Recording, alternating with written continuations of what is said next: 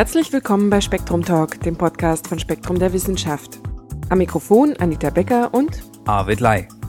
Wir blicken heute ins All. Und das von einem ziemlich ungewöhnlichen Ort aus. Anderthalb Kilometer unter der Antarktis. Dazu hören Sie heute eine Rezension und Nachrichten aus der Redaktion von Spektrum Direkt. Wir beginnen im hoffentlich ewigen Eis.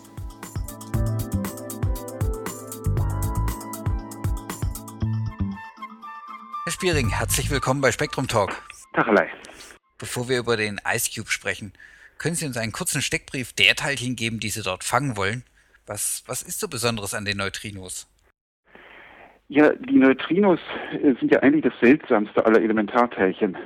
Also was ganz anderes als die, die jeder aus der, aus, aus der Schule kennt. Proton, Neutron und Elektron, woraus wir alle ja bestehen.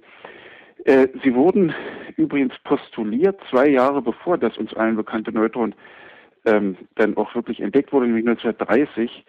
Und zwar ähm, hat man damals einen bestimmten radioaktiven Zerfall untersucht, den Beta-Zerfall. Und dabei fehlte immer Energie. Und es gab die, die, die abstrusesten Vorschläge, um dieses Problem zu lösen. Also einer war zum Beispiel der von Niels Bohr, der gesagt hat, vielleicht ist auf mikroskopischer Ebene der Energieerhaltungssatz verletzt. Das war aber alles nicht der Fall. Die richtige Lösung hat ein österreichischer Physiker, Wolfgang Pauli, äh, gehabt, der vorschlug, äh, dass da ein Teilchen erzeugt wird, ähm, das einfach so schwach mit seiner Umgebung in Wechselwirkung tritt, dass man es einfach nicht gesehen hat. Und das wurde dann später Neutrino getauft. Und äh, in der Tat war das die Lösung, aber weil das so schwach äh, mit seiner Umgebung reagierte, war es klar, dass man es auch sehr schwer nachweisen äh, können würde. Und das hat dann nochmal 25 Jahre gedauert oder 26 genau genommen bis äh, 1956, als an einem amerikanischen Reaktor eben so viele Neutrinos erzeugt wurde, dass unter den Milliarden und Abermilliarden, die durch das Nachweisgerät flogen, eben doch ein paar, eine Handvoll eine Reaktion gemacht haben. Die hat man dann nachgewiesen. Und wo kommen sie her? Was sind denn Quellen von Neutrinos? Äh, die Quellen von Neutrinos sind Kernprozesse, also der radioaktive Beta-Zerfall ist so ein Kernumwandlungsprozess, ähm, äh, der hier auf der Erde eben auch abläuft. Wir können auch Neutrinos heute künstlich erzeugen an Beschleunigern. Aber was sie für uns interessant macht, also für uns Astroteilchenphysiker, die in den Himmel gucken, ist, dass sie eben ähm, in sehr vielen astrophysikalischen Prozessen erzeugt werden. Also das Paradebeispiel ist unsere eigene Sonne, äh, in deren Innern ja ein Kernfusionsreaktor brennt. Und da war es schon in den 30er Jahren klar, dass da diese damals noch hypothetischen Neutrinos erzeugt werden äh, müssen.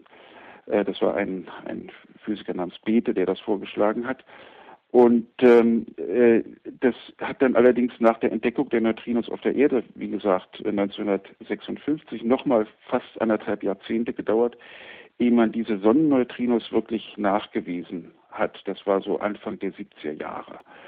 Und interessant ist dabei, dass diese Neutrinos aufgrund ihrer schwachen Wechselwirkung eben dort, wo sie erzeugt werden, im Innern der Sonne, da fliegen sie heraus, ohne irgendwo gegenzustoßen. Sie tragen also noch die Information von diesen Kernreaktionen, in denen sie erzeugt wurden, also genau die Energie, mit der sie erzeugt wurden, das tragen sie mit sich raus aus der Sonne und kommen dann auf der Erde an. Und wenn sie dann nachgewiesen werden können, was sehr schwer ist, dann weiß man genau, was da in der Sonne innen abgelaufen ist. Das kann man sich auch so denken. Äh, das Sonnenmodell ist, wie gesagt, schon relativ alt. Äh, aufgrund der der, der, der Strahlkraft der Sonne. Das ist klar, da innen brennt kein Kohleofen oder sowas. Ähm, aber der, der klare Nachweis, dass es wirklich genauso abläuft, wie sich das die Leute seit den, seit den 30er Jahren vorgestellt haben, der ist eben tatsächlich erst mit dem genauen Nachweis der Neutrinos in 70er, 80er, 90er Jahren gelungen. Und insofern ist das schon ein einzigartiges Zeichen. Das Einzige, was uns direkt was aus dem Innern der Sonne transportieren kann. Und das Gleiche ist der Fall für Neutrinos äh, aus einer kollabierenden Supernova, wo eben auch der Kern zunächst nach, der, nach dem Kollaps so dicht ist, dass nichts rauskommt außer Neutrinos. Und die, die tragen innerhalb der ersten zehn Sekunden praktisch 99 Prozent aller Energie, die da freigesetzt wird, tragen Neutrinos raus. Und 1987 ist eben genau das auch gelungen. Man hat Neutrinos von einer Supernova in äh, der Magellan, großen Magellanischen Wolke, in der Begleitgalaxis unserer eigenen Galaxis nachgewiesen und erstmalig nun eben auch experimentell genau bestätigt, was man erwartet hat, nämlich dass da in, in einem frischen Neutronenstern, der nach dem Kollaps einer Supernova entsteht, ähm, die Protonen äh, mit den Elektronen zu Neutronen verschmelzen und dabei Neutrinos freigesetzt werden. Bisher wurden Neutrinos ja in großen unterirdischen Wasserbecken gefangen. Ice Cube hört sich da doch irgendwie eleganter an. Können Sie es mal beschreiben, dieses neue Teleskop? Ja, also der, das, das äh, Flaggschiff der Neutrino-Teleskope bisher war ja genauso ein unterirdischer Detektor Super Kamiokande in Japan. Das ist ja auch ein, ein Detektor, dessen, dessen äh, Nachweise eben mit dem Nobelpreis honoriert worden sind äh, im Jahr 2002.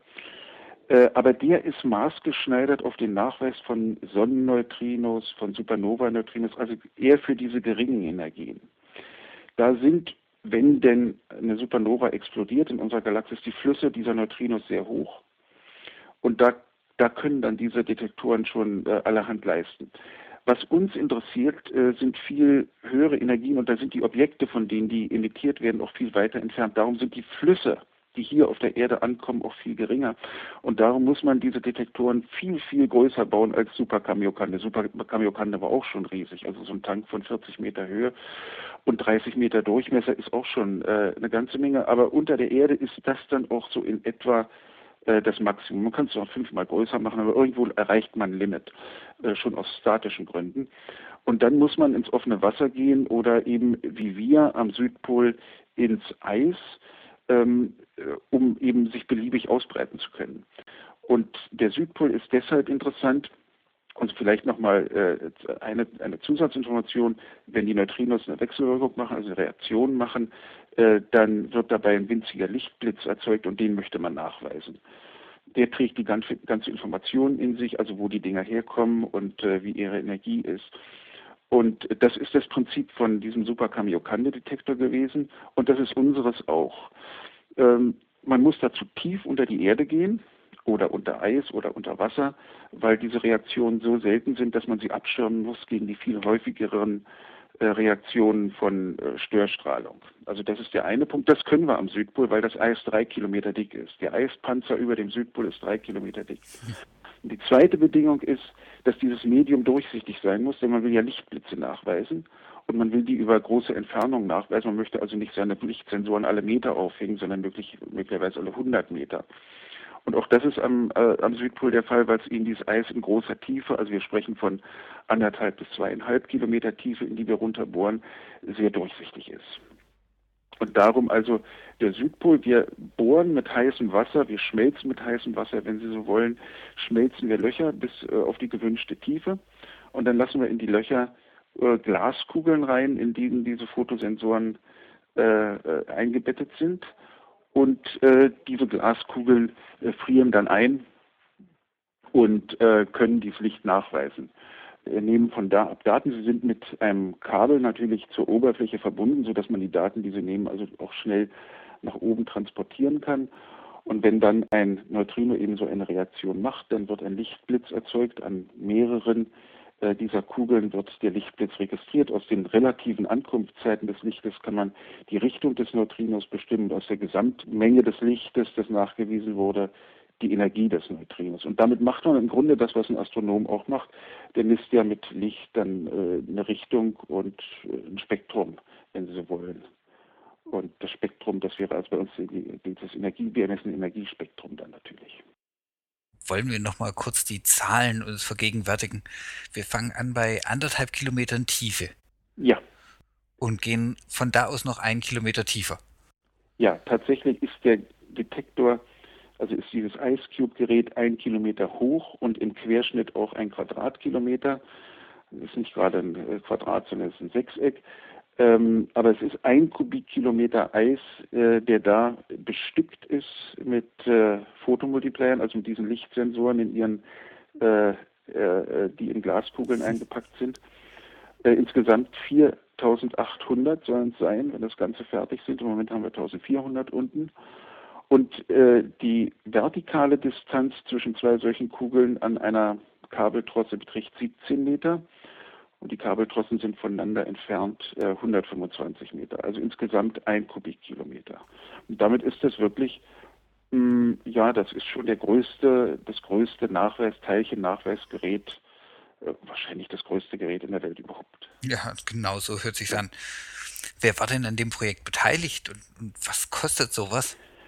Äh, also beteiligt, die, die, die, Nation, die da am stärksten äh, vertreten ist, das sind natürlich die Amerikaner, weil das Ganze ja ähm, an der, das beruht auf der Infrastruktur, die die, die Amundsen Scott Station am Südpol zur Verfügung stellt. das ist eine, Amerika eine amerikanische Station, die von der National Science Foundation unterhalten wird.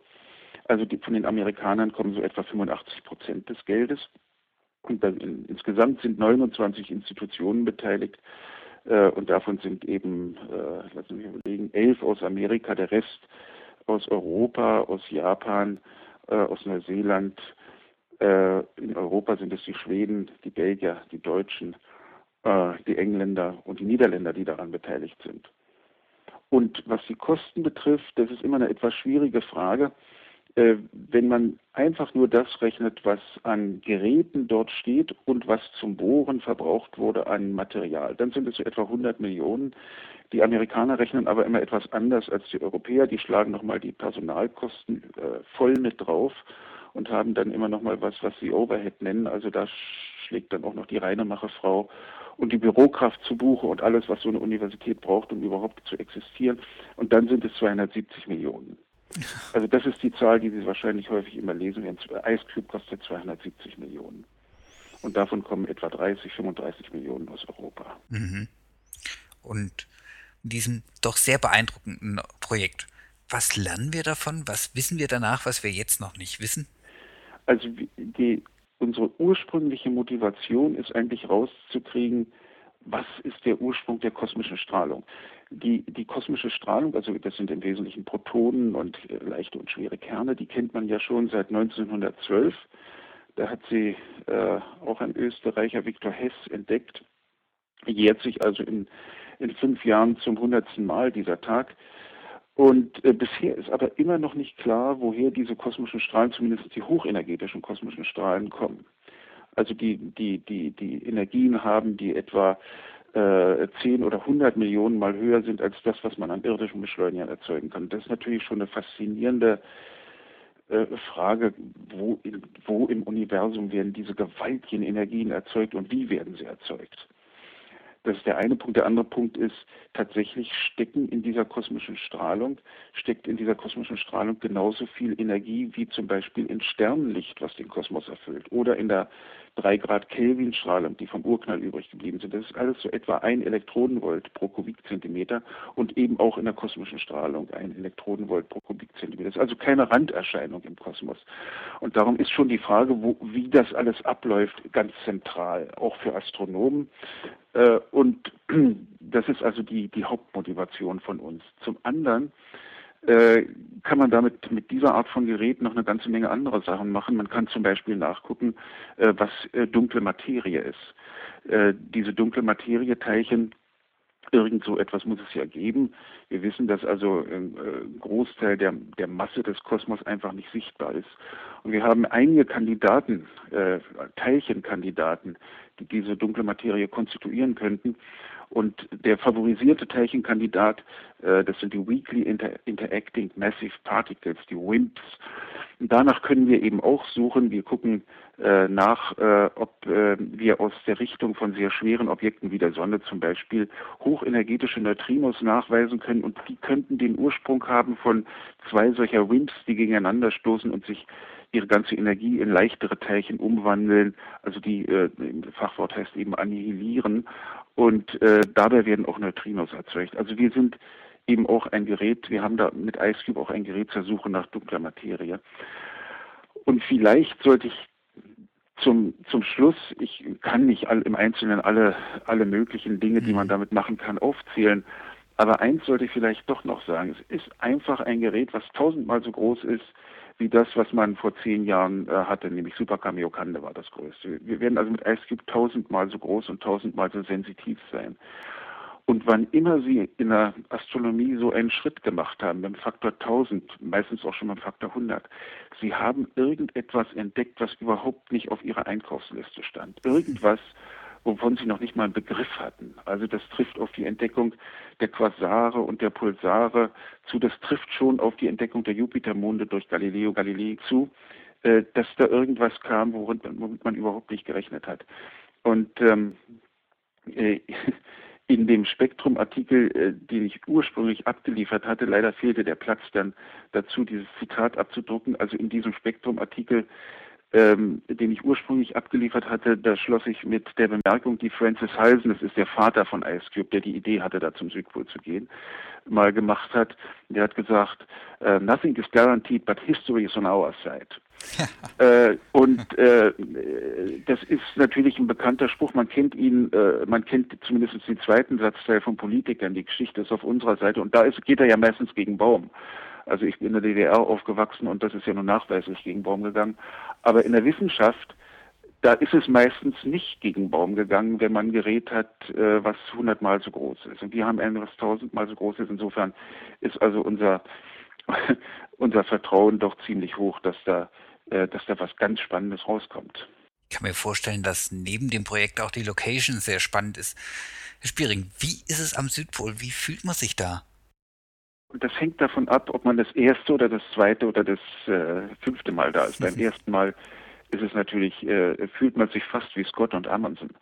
Äh, also ich habe äh, das schon mehrmals gesagt, als ich da aus dem Flugzeug rausgestiegen bin und meinen Fuß auf den Südpol gesetzt habe, da habe ich mich gefühlt wie Armstrong, als der auf den Mond äh, seinen Fuß gesetzt hat und gesagt hat, this is a small step for a man, but a big step for mankind.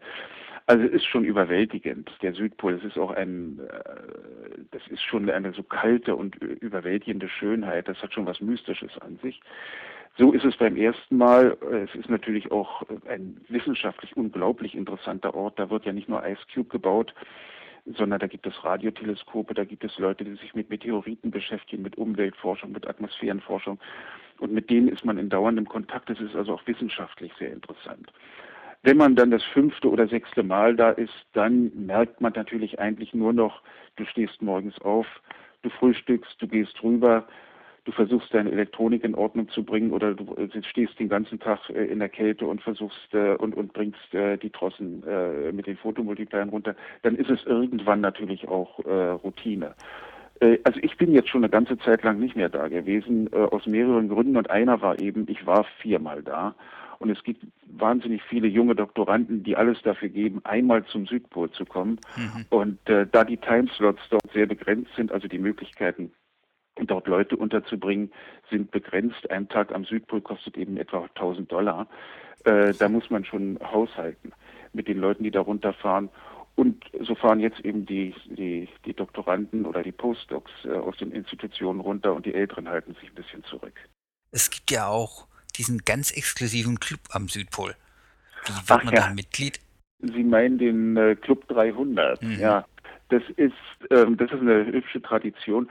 Ähm, also ich war immer nur in den antarktischen Sommermonaten da. Das ist also von November, Anfang November macht die Südpolstation auf und Mitte Februar macht sie zu. Und in, der, in den anderen Zeiten können Flugzeugen, könnten landen, aber mit dem Starten hat es dann so seine Schwierigkeiten. Trotzdem bleiben in dieser Zeit, bleibt eine Kernmannschaft da, die die, die, die Gerätschaften am Laufen hält. Das sind, das waren anfangs so 20, 25, jetzt sind es 50 Leute.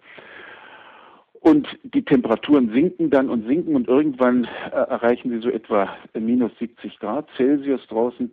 Und das ist dann der Zeitpunkt, wo drinnen die Sauna mal so richtig aufgeheizt wird, so äh, dass der Temperaturunterschied zwischen drinnen und draußen 300 Grad beträgt. Also Fahrenheit natürlich, nicht Celsius. Und dann heizt man sich in der Sauna auf, äh, zieht sich Stiefel an und rennt dann äh, halbnackt zum Pol der Südpol ist ja wirklich nur äh, 80 Meter entfernt von der Station, schlägt da an, oder 50 Meter, äh, schlägt da an, rennt zurück. Und wer das gemacht hat, der ist dann Mitglied vom Club 300. Und das ist sicherlich einer der exklusivsten Clubs der Welt. Keine Frage. Herr Spiering, herzlichen Dank für dieses Interview. Ich bin wirklich sehr gespannt, was ich von Ice Cube noch hören werde. Ja, danke schön, Herr Ley. Machen Sie es gut. Sie finden den ganzen Artikel in der August-Ausgabe von Spektrum der Wissenschaft. Und dazu einiges mehr, wie die Frage, bedroht dunkle Energie die astronomische Forschungskultur? Ein Dinosaurierfriedhof und das Essay Die Quadratwurzel, das Irrationale und der Tod. Damit kommen wir zu unserer Rezension. Nach uns geht es weiter. Eine Rezension von Daniel Lingenhöhl zum Buch Die Welt ohne uns von Alan Wiseman. Die Welt ohne uns. Für viele Menschen dürfte dies ein erschreckender Gedanke sein, doch abwegig ist er keineswegs. Jede Art und damit auch der Homo sapiens hat nur eine bestimmte Lebensdauer und stirbt irgendwann aus. Dieses Ende kann im geologischen Zeitmaßstab relativ plötzlich kommen, wie im Fall der Dinosaurier, denen wohl ein Meteoriteneinschlag endgültig den Garaus bereitete. Es kann quasi über Nacht eintreten, wie beim Dodo, den der Mensch auf dem Gewissen hat. Oder es kann auf ein längeres Siechtum folgen, währenddem die Spezies von angepassteren, durchsetzungsfähigeren Konkurrenten verdrängt wird, bis ihr Bestand letztendlich erlischt. Auch wir sind von diesem Aussterben nicht gefeit, obwohl unsere Gesamtpopulation jenseits von sechs Milliarden Individuen gegenwärtig nicht für unser Ableben spricht. Dennoch wird irgendwann dieser Zeitpunkt kommen, sei es durch einen verheerenden Atomkrieg, durch selbstverschuldetes Untergraben unserer Lebensgrundlagen, eine kosmische Katastrophe oder schlichtes Degenerieren. Was wird dann aber von uns bleiben, und wie wird sich der Planet weiterentwickeln, wenn es uns dereinst nicht mehr geben wird? Der amerikanische Wissenschaftsjournalist Alan Wiseman hat sich in seinem gerade auf Deutsch erschienenen Buch Die Welt ohne uns einige profunde Gedanken dazu gemacht. In seinem von der ersten bis zur letzten Seite spannenden Szenario bleibt erstmal unklar, wodurch wir vom Antlitz der Erde verschwinden. Doch sind wir von heute auf morgen einfach nicht mehr präsent. Kein Mensch wartet mehr Häuser, Straßen und Maschinen, kein Landwirt pflügt den Boden, kein Jäger stellt mehr Elefanten, Rehen oder Bisons nach. Unsere Bauwerke machen das nicht lange mit. Der Putz bröckelt, Pflanzen sprengen das Mauerwerk, Wind und Wetter machen Wände mürbe, sprengen bei Frösten die Leitungen, Sturm und Hagel zertrümmern Glasflächen, bald stürzen die Wolkenkratzer ein. Ausgehend von den Stadtparks breiten sich erst Wiesen, dann Wälder aus, noch mehr wilde Tiere erobern ehemals verlorenes Terrain Innerhalb von nur 500 Jahren erinnert auf den ersten Blick kaum mehr etwas an Städte wie Berlin und New York, an ihre Stelle ist eine mit dichtem Baumwuchs bestandene hügelige Landschaft aus Gesteinstrümmern entstanden, in der erst bei genauerem Hinsehen im Unterholz die dauerhafteren Relikte der sogenannten modernen Zivilisation zu erkennen sind: Alufelgen, PVC-Rohre, Glas nur tektonische Umwälzungen oder zermahlende Gletscher einer neuen Eiszeit könnten ihre Umsetzung beschleunigen. Der Zerfall trifft allerdings nicht alle Gebäude gleichermaßen stark.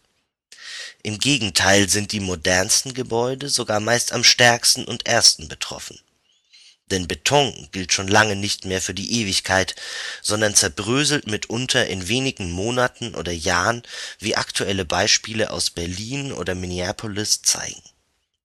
Monumente wie der Kölner Dom, die Hagia Sophia oder die Pyramiden könnten auch in ein paar tausend Jahren zumindest noch grob zu erkennen sein, während das Empire State Building schon längst vergangen ist es sind ohnehin gerade die ältesten Artefakte des Menschen, die ihn am längsten überdauern dürften. Kein gutes Zeugnis für unsere heutige schnelllebige Zeit. Komplizierter ist das Schicksal anderer Bestandteile unserer industriellen Kultur. Was passiert mit den riesigen petrochemischen Raffinerien und ihren Produkten? Wie enden Kernkraftwerke ohne unsere steuernde Hand und wie ihr strahlender Müll? Selbst wenn es den Ingenieuren gelingen sollte, die Anlagen kontrolliert herunterzufahren, so gewährt dies der Umwelt nur eine kurze Atempause, bis Korrosion oder andere Kalamitäten zu Explosionen oder großflächigen Verseuchungen der Umgebung führen.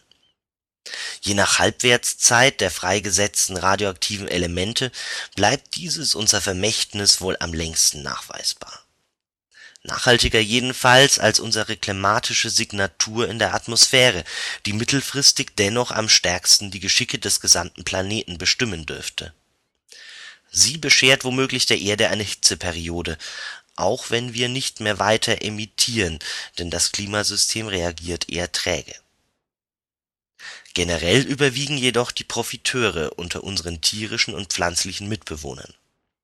Jährlich sterben Millionen Vögel an Umweltgiften, durch Genickbruch an Wolkenkratzern oder erschöpft, nachdem sie stundenlang orientierungslos während der Zugzeit um grell beleuchtete Hochhäuser geflattert sind. Diese Opferzahlen gehen bald zurück. In den Tropen weiten sich die Regenwälder auf ehemaligen Sojaäckern wieder aus, in Afrika und Asien erholen sich die Großtierbestände und in den Meeren wachsen die Fischschwärme wieder an. Für jedes dieser Szenarien und noch einige mehr hat Wiseman viel Literatur gewälzt und vor allem mit sehr vielen Fachleuten aus den unterschiedlichsten Wissenschaftsgebieten gesprochen. Ingenieure kommen ebenso zu Wort wie Geowissenschaftler, Klimatologen, Biologen, Astronomen und sogar Leichenkundler. Schließlich hinterlassen wir auch noch nach unserem Tod biologische und biochemische Spuren.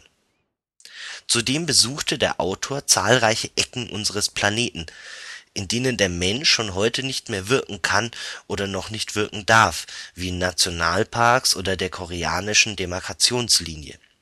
Sie zeigen beispielhaft, wie sich die Natur erholen kann, wenn wir nicht mehr eingreifen. Bleibt also nichts von uns, außer vielleicht etwas Abfall, ein paar Knochen und Hinweisen in den Sedimenten? Nicht ganz, denn im All treiben ein paar alte Raumsonden, die eines fernen Tages womöglich von anderen Zivilisationen entdeckt und vielleicht richtig interpretiert werden. Dazu wabern unsere Radio und Fernsehwellen durchs All, und auch sie stoßen irgendwann eventuell auf einen Empfänger. Womöglich kehren ihre Botschaften mit diesem wieder während einer Expedition auf die Erde zurück. Immerhin das könnte ein tröstlicher Gedanke sein. Und hier die Nachrichten.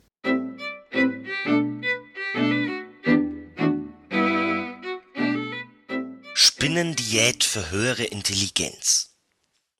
Blaumeisen (Parus caeruleus) füttern ihren Nachwuchs überdurchschnittlich häufig mit vergleichsweise seltenen Spinnen, um sie mit einer Extraportion Taurin zu versorgen. Mit dieser Aminosäuregabe fördern sie die geistige und körperliche Entwicklung ihrer Küken eine Wirkung des Stoffs, die bislang nur bei Säugetieren bekannt war. Nach den Beobachtungen von Catherine Arnold von der Universität Glasgow und ihren Kollegen bringen die Blaumeisen vor allem ab dem fünften Tag nach dem Schlüpfen ihrer Sprösslinge Spinnen zum Nest, unabhängig vom jahreszeitlichen Termin des Brutgeschäfts und der vorhandenen Population an Spinnentieren um die achtbeinigen Krabbeltiere zu finden, mussten die Vögel dabei meist mehr investieren als in die Suche nach Raupen, der ansonsten präferierten Aufzugskost. Die Zahl der Spinnen im Lebensraum der Meisen war stets kleiner als die anderer Beute. Außerdem lieferten sie den hungrigen Mäulern weniger Biomasse. Ihr Tauringehalt ist jedoch 40 bis 100 Mal höher aus diesem Grund nehmen die erwachsenen Meisen auch die größeren Mühen der Spinnensuche auf sich, denn sie verbessern damit die Stressfähigkeit, Intelligenz und Neugier ihrer Nestlinge, wie die Forscher mit Vergleichstests herausgefunden haben.